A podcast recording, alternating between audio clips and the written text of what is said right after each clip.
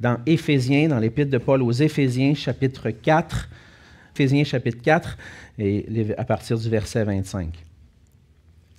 C'est pourquoi renoncez aux mensonges et que chacun de vous parle selon la vérité à son prochain, car nous sommes membres les uns des autres. Si vous vous mettez en colère, ne péchez point, que le soleil ne se couche pas sur votre colère, et, et ne donnez pas accès au diable. Que celui qui dérobait ne dérobe plus, mais plutôt qu'il travaille en faisant de ses mains ce qui est bien, pour avoir de quoi donner à celui qui est dans le besoin. Qu'il ne sorte de votre bouche aucune parole mauvaise, mais s'il y a lieu, quelques bonnes paroles qui servent à l'édification et communiquent une grâce à ceux qui l'entendent. N'attristez pas le Saint-Esprit de Dieu, par lequel vous avez été scellés pour le jour de la rédemption. On va se couvrir dans un mot de prière. Oui, Seigneur notre Dieu, on vient de chanter ta gloire. On a chanté combien tu es grand, combien tu es bon, combien tu nous as tant aimés en Jésus. Et Seigneur, nos cœurs sont émerveillés par cette grâce que tu as manifestée à la croix, par ta gloire qui a été manifestée parce que en Jésus, à la croix, tu as manifesté à la fois ta grandeur, la grandeur de ta justice, de ta sainteté, et aussi la grandeur de ta bonté, de ton amour envers nous et de ta grâce. Et Seigneur, on est devant toi ce matin et on se présente devant ton trône de grâce pour être secouru dans nos besoins.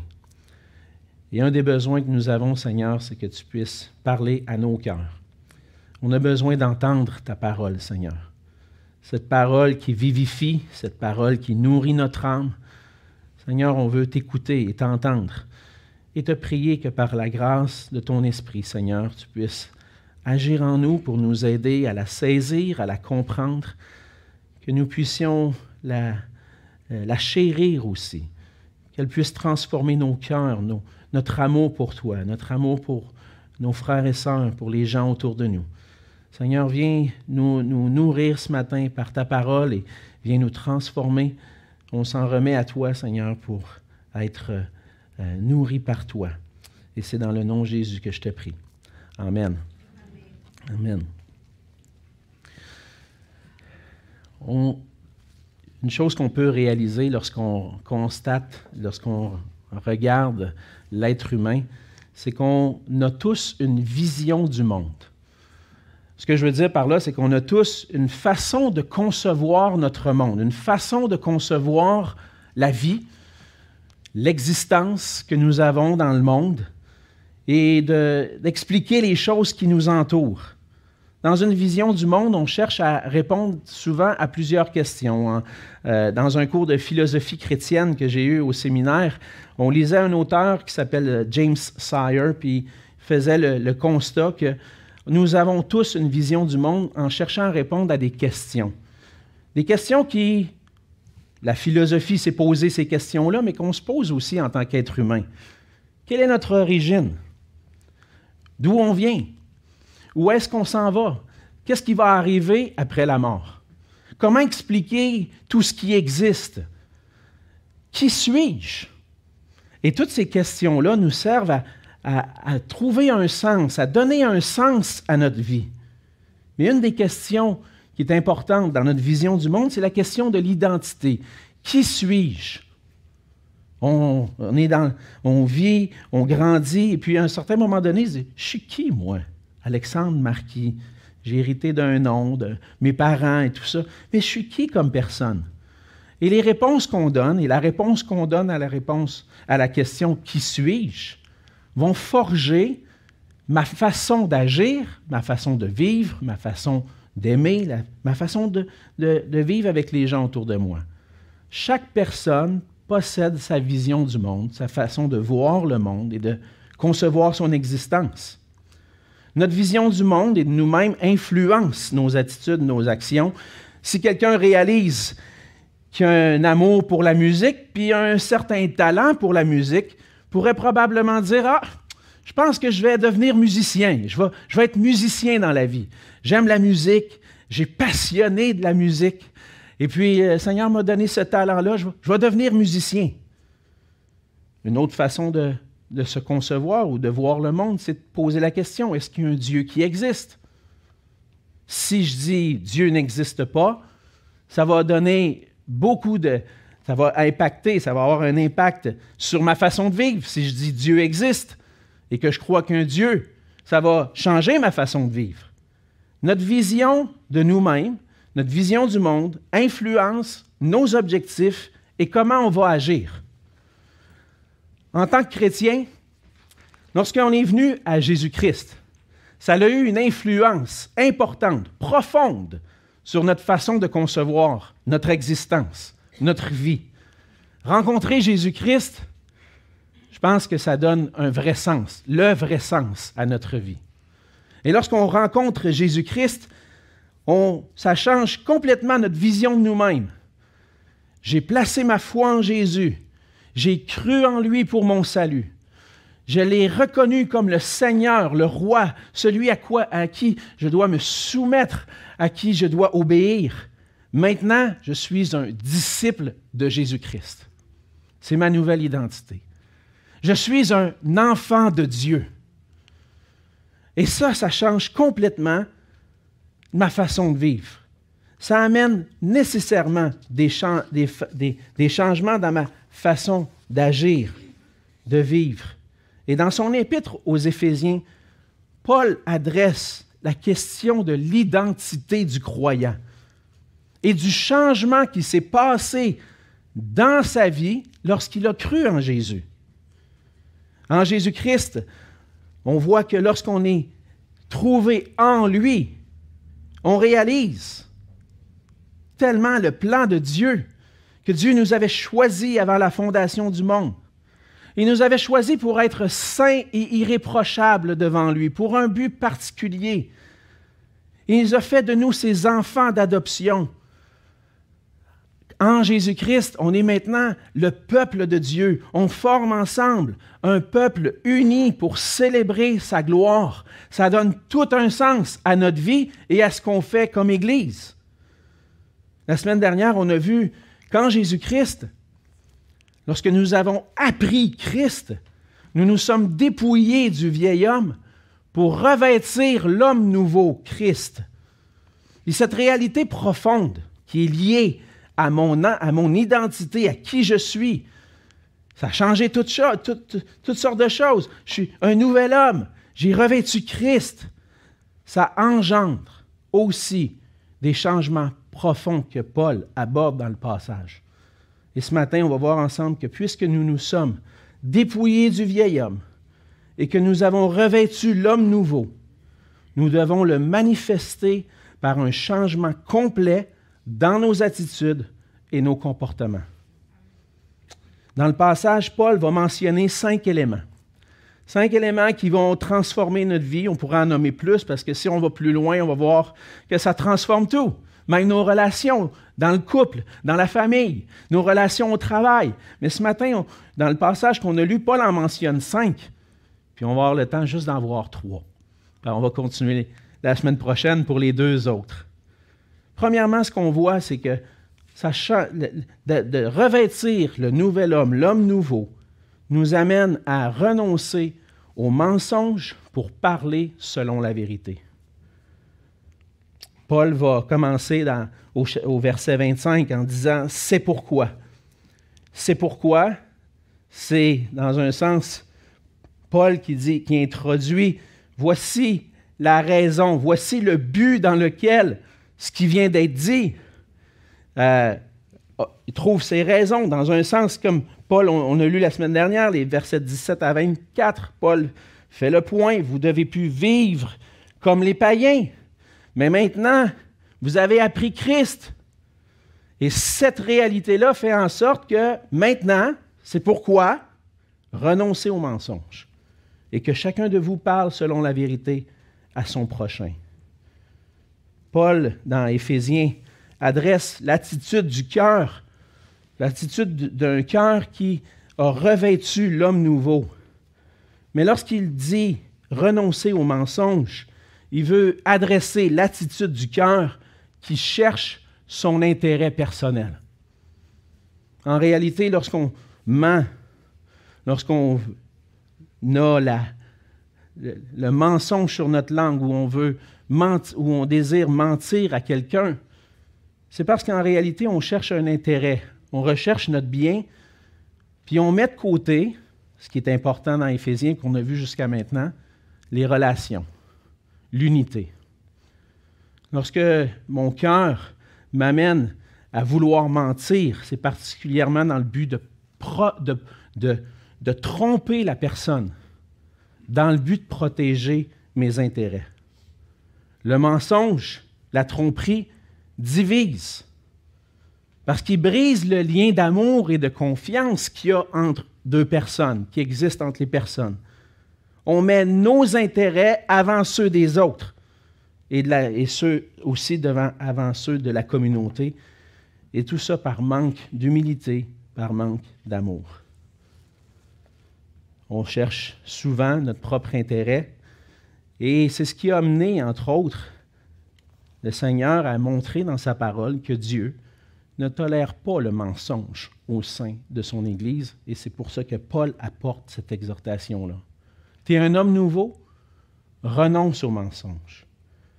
Dieu ne tolère pas le mensonge dans son Église. On a l'exemple de Ananias et Saphira dans Acte 5. un exemple un peu dur à lire. Lorsqu'Ananias et Saphira ont vendu un champ, au début de l'histoire de l'Église à Jérusalem, on vendait nos propriétés, on vendait nos biens, puis on amenait le tout aux apôtres pour partager à tous. Ananias et Saphira ont vendu leur champ 150 000, puis ils ont amené 50 000.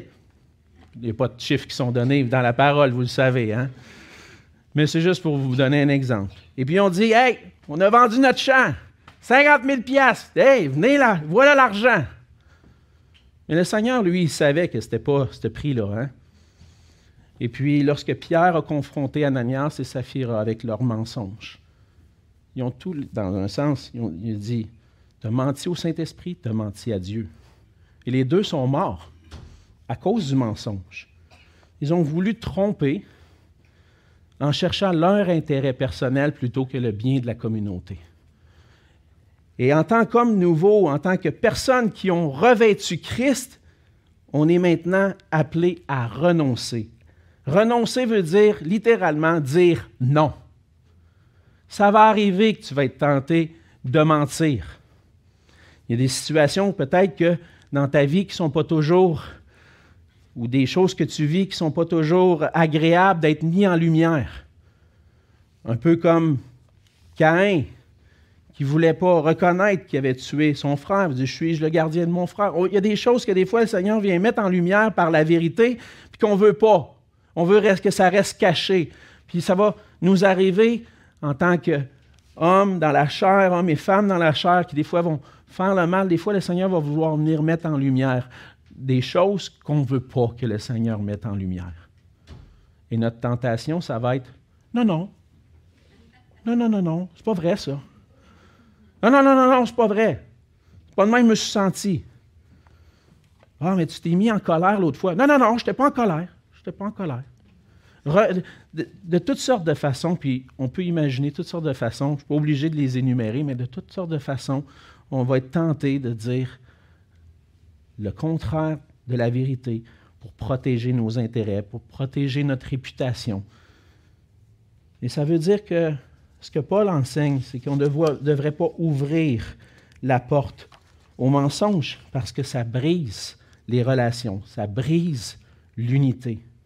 Et plutôt que de rechercher et protéger nos intérêts personnels par le mensonge, le nouvel homme, lui, doit revêtir la vérité.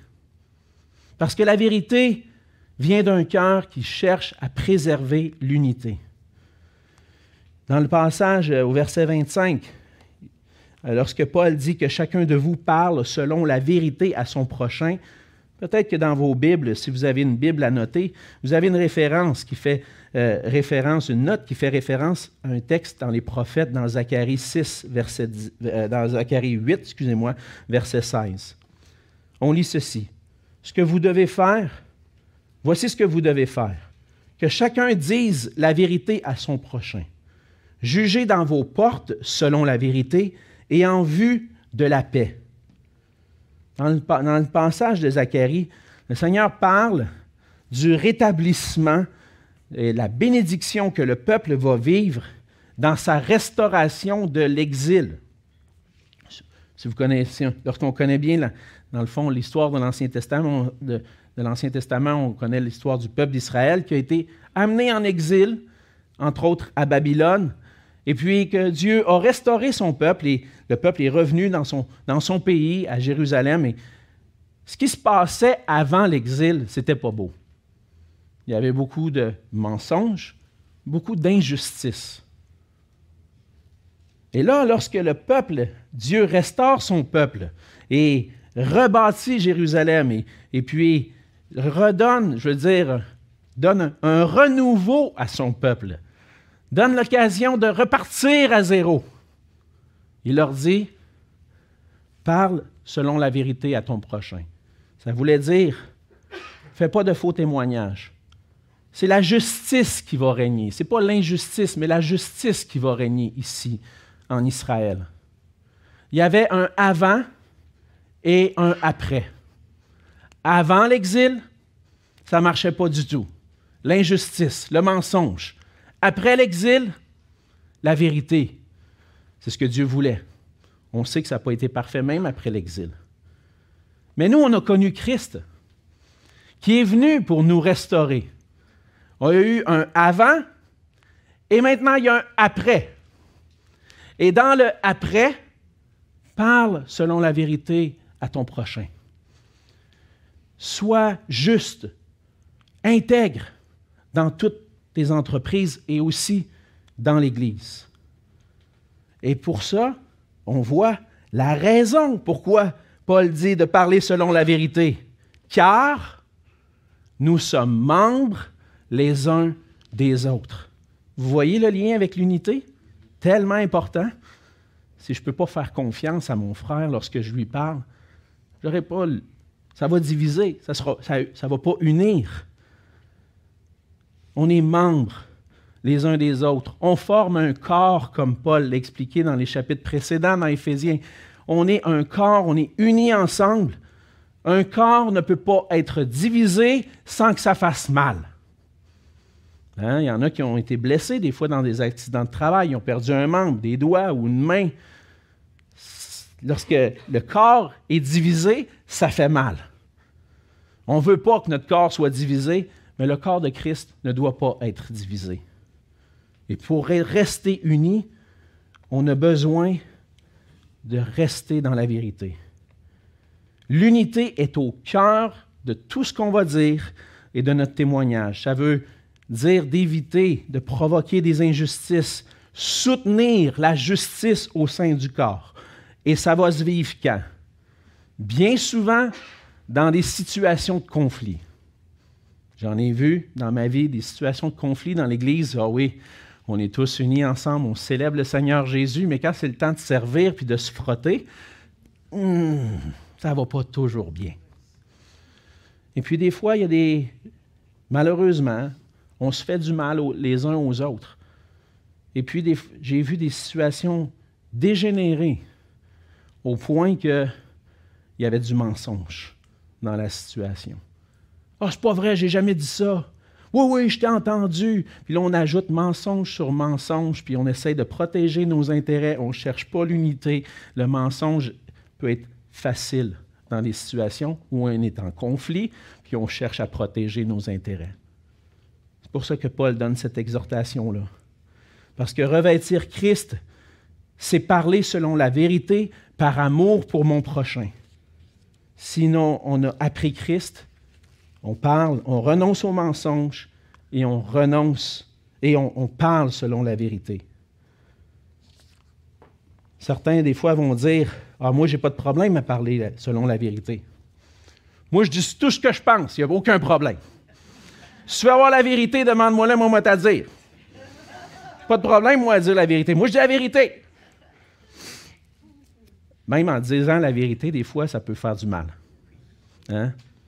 Puis les proverbes, puis les écritures sont assez évidents sur ce sujet-là. toute vérité n'est pas toujours bonne à dire.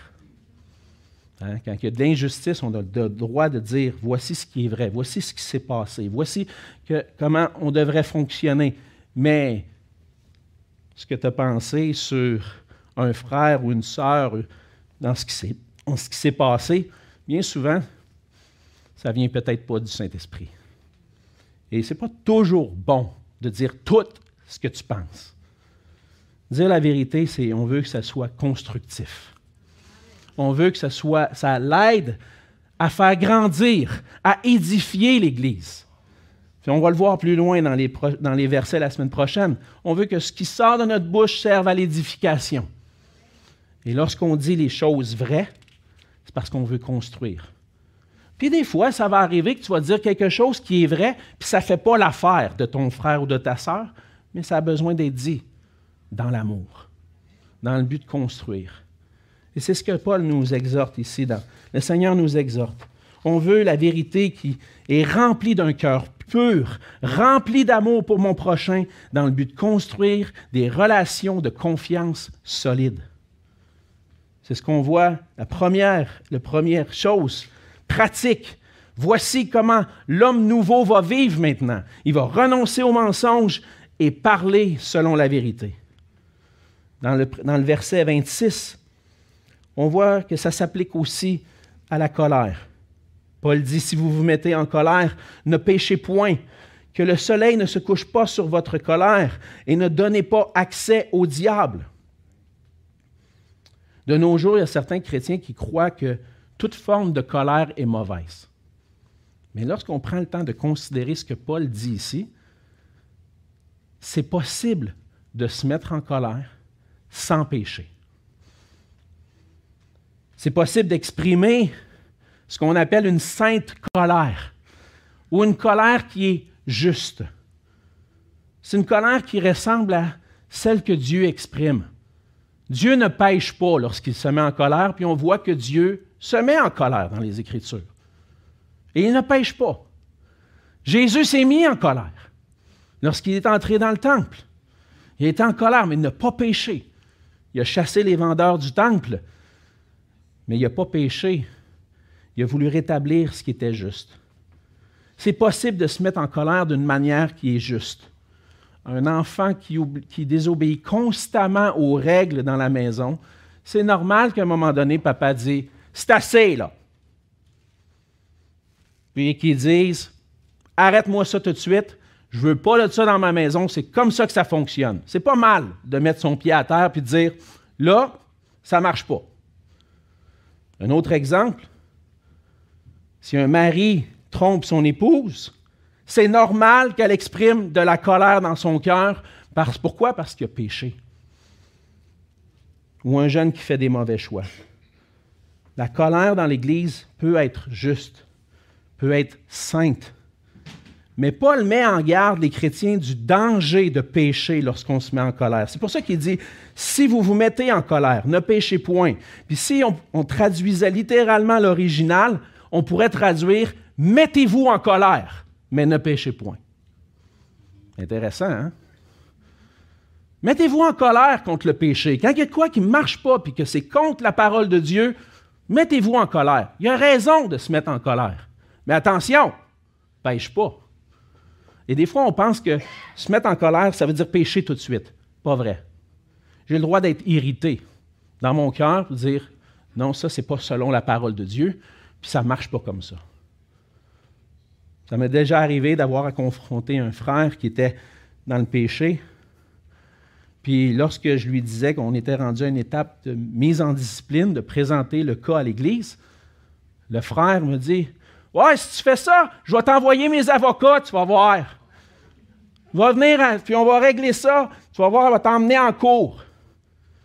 Mon sentiment, qu'est-ce que vous pensez, hein? Emmène-les tes avocats. La parole de Dieu dit quelque chose, c'est comme ça que ça fonctionne. Puis c'est comme ça qu'on va agir. J'étais irrité, mais je n'ai pas péché. J'ai dit la vérité parce que je voulais gagner mon frère. Mais dans mon cœur, j'étais attristé. Pourquoi il est entêté comme ça, jusqu'à vouloir amener la justice des païens dans l'Église? What? Mais par la grâce de Dieu, lorsqu'on se tient debout pour la justice de Dieu, c'est possible.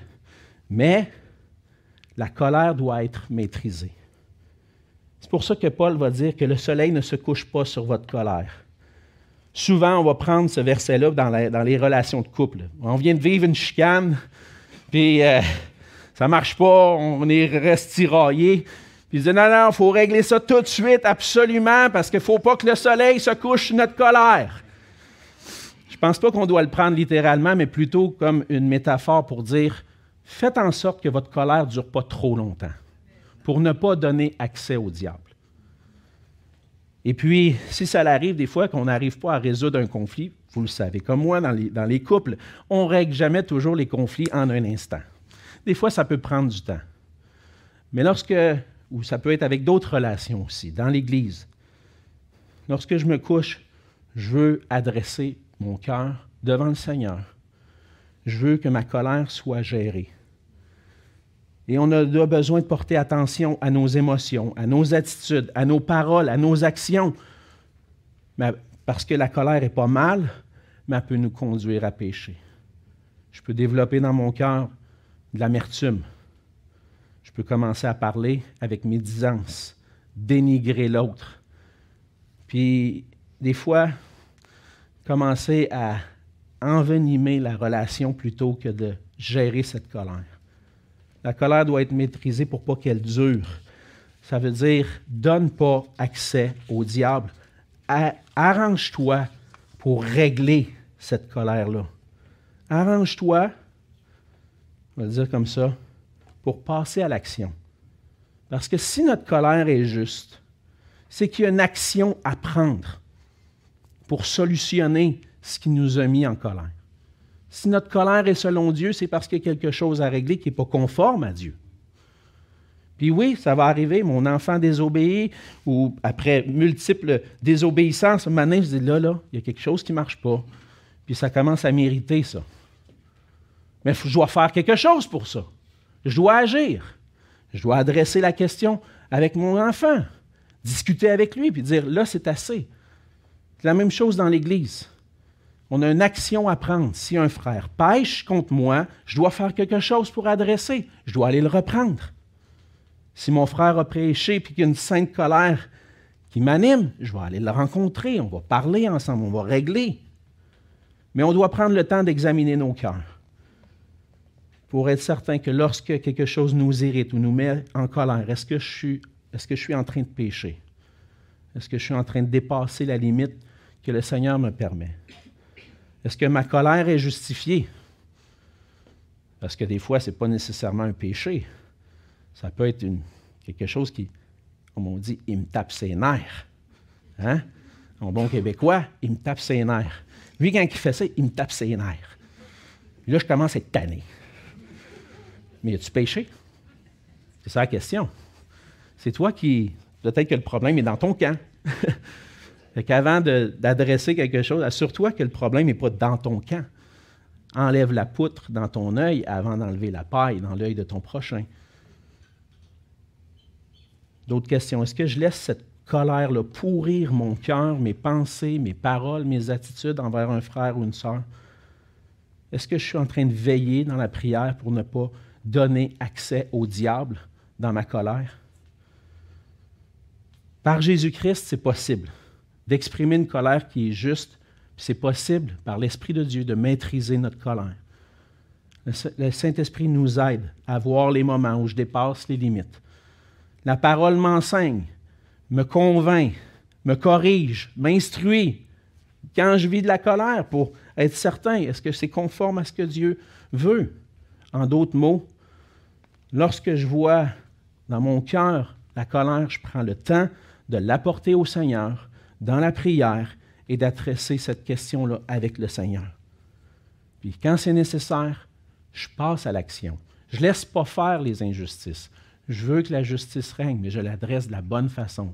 C'est ce que le Seigneur nous appelle à faire. Hey, c'est du travail, hein? C'est du travail sur notre propre cœur. C'est du travail pour préserver ce qui est juste, ce qui nous unit dans l'Église. Et c'est l'homme nouveau Christ qui vit en nous, qui nous aide à maîtriser notre colère, puis à passer à l'action avec son aide pour adresser le mal, l'injustice qui peut provoquer notre colère. Le Seigneur, des fois, nous donne euh, des, situations où on voit vraiment dans notre cœur, puis il met en lumière, non, je suis en train de pécher. Il faut être capable de l'admettre, capable de dire non, ma colère n'est pas sainte, j'ai besoin de l'adresser. L'homme nouveau se met en colère de la bonne façon. On voit que notre façon de penser, notre façon d'agir, notre façon de, de, vivre est transformée complètement parce que Christ maintenant vit en nous. Ça a un impact sur les paroles qu'on va prononcer, sur la vérité qui doit régner, mais aussi sur la justice et sur notre façon de vivre ce qui nous, les injustices réelles qu'on peut vivre. Et à travers ça, le Seigneur nous, nous appelle à revêtir Christ. Et je vais aller à ma conclusion, puis on verra le troisième point la semaine prochaine, parce qu'on veut prendre le temps de célébrer le repas du Seigneur ensemble. Mais suivre Christ, ça a des implications pratiques. Es un homme nouveau, ça va paraître dans ta façon d'agir. Ça doit se manifester. Et en Jésus, tu peux le faire. C'est possible de le faire. Parce que c'est le Seigneur Jésus qui façonne qui nous sommes, maintenant, qui nous transforme. Cet homme nouveau qui vit en nous, par son esprit, par l'esprit de Christ qui vit en nous, on peut être réellement transformé. Et c'est à ça qu'on veut travailler ensemble. On veut vivre notre véritable identité en Jésus-Christ. On veut vivre ensemble l'Évangile. Et pour ça, on a besoin de laisser Christ vivre et régner en nous. On va se couvrir dans un mot de prière. Seigneur notre Dieu, merci pour ta parole ce matin qui nous enseigne, qui nous fortifie, qui nous rappelle à l'ordre même parfois. Et Seigneur, on voit dans ces deux versets, trois versets qu'on a lus ensemble, des aspects vraiment pratiques de comment on peut laisser se revêtir du, vieil homme et te laisser vivre en nous, Seigneur. C'est en parlant selon la vérité. Et aussi, Seigneur, en maîtrisant notre colère. Parce que, et Seigneur, on a besoin de toi. On a besoin de toi pour nous aider, pour nous accompagner dans, dans tout ce qu'on peut vivre, dans nos attitudes, dans, nos, dans tout ce qu'on peut vivre dans nos cœurs. Et Seigneur, on a besoin de toi. On a besoin que tu nous accompagnes. Parce que c'est toi qu'on veut glorifier, Seigneur Jésus. C'est pour toi qu'on veut vivre. On veut que ta personne paraisse à travers nous. On veut que les gens autour de nous, que nos frères et sœurs dans le Seigneur puissent voir ta gloire à travers nous et que ensemble, unis en toi, Seigneur, on puisse être un flambeau qui brille pour toi dans notre communauté. Transforme nos pensées, nos cœurs, nos attitudes, afin qu'elles reflètent qui tu es, Seigneur Jésus. On veut te louer, te glorifier, te bénir pour tout ce que tu as fait pour nous, pour l'œuvre à la croix. Et on va prendre ensemble le repas du Seigneur euh, ton repas, Seigneur, ce, mémorial que tu nous as laissé. Que ce temps puisse être un temps béni ensemble, un temps qui nous, permet de, de réfléchir sur toi, de te louer, de te glorifier pour tout ce que tu as fait et pour ta grâce pour nous. Et c'est en Jésus que je te prie. Amen.